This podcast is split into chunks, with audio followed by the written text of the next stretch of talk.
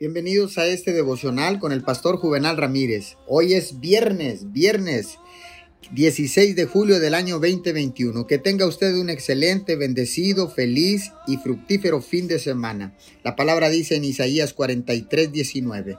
Voy a hacer algo nuevo. Ya está sucediendo. ¿No se dan cuenta? Estoy abriendo un camino en el desierto y ríos en lugares desolados.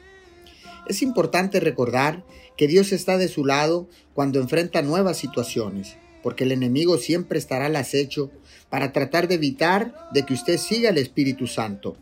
La meta de Satanás es hacer que tenga tanto miedo que decida no caminar hacia lo nuevo que Dios tiene para usted.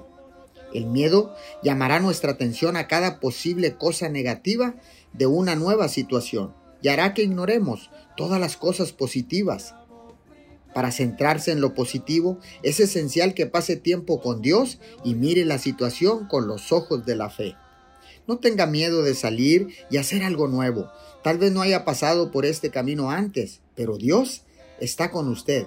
Así que atrévase a través del miedo o atraviese a través del miedo y la oposición y rehúse rendirse. Señor, gracias porque las nuevas oportunidades y desafíos son una parte excitante de nuestro futuro. No podemos dejar que el miedo nos detenga. En el nombre de Jesús, Señor, hoy vencemos el miedo con un acto de valentía. Amén y amén.